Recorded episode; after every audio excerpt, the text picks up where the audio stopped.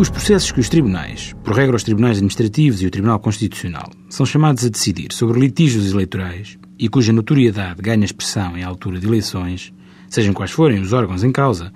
apresentam algumas características especiais que decorrem, como se adivinha, do facto intransponível e inadiável de terem de ser apreciados e decididos de maneira que não comprometa a realização da eleição ou eleições em causa e a respectiva proclamação dos resultados. Tribunais administrativos têm competência para apreciar os litígios relativos a eleições para órgãos de pessoas coletivas públicas para que não seja competente outro tribunal. Isto quer dizer, afinal, que têm uma competência residual, sendo os tribunais comuns em matéria eleitoral, no que respeita naturalmente a eleições para órgãos de entidades públicas. O processo que é aplicável a este tipo de litígios é um processo naturalmente urgente, sujeito a prazos apertados e encontra-se regulado com alguma simplificação processual e redução dos prazos no Código de Processo nos Tribunais Administrativos. Deve sublinhar-se que em cada lei eleitoral, seja para a Assembleia da República, do Presidente da República, dos órgãos das autarquias locais ou mesmo do Parlamento Europeu,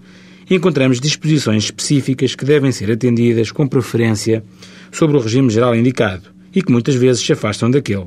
nomeadamente no que respeita ao Tribunal competente para apreciar os litígios, e por regra encontramos o Tribunal Constitucional, pelo menos com a competência em sede de recurso quanto a estas matérias.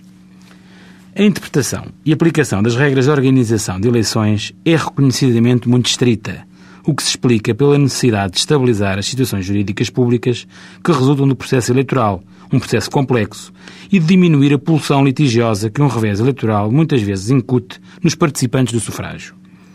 Apenas em casos contados, mas alguns deles de larguíssima projeção mediática, como foi exemplo a eleição presidencial nos Estados Unidos da América em 2000, o contencioso eleitoral ganha projeção verdadeiramente pública e impacto. Mas não esqueçamos que um dos ensinamentos que a vivência democrática e eleitoral já nos deu como adquirido é o de que a realidade suplanta a mais fértil imaginação. E nem de propósito, eis que estamos hoje confrontados com uma votação parlamentar para eleger o provedor de justiça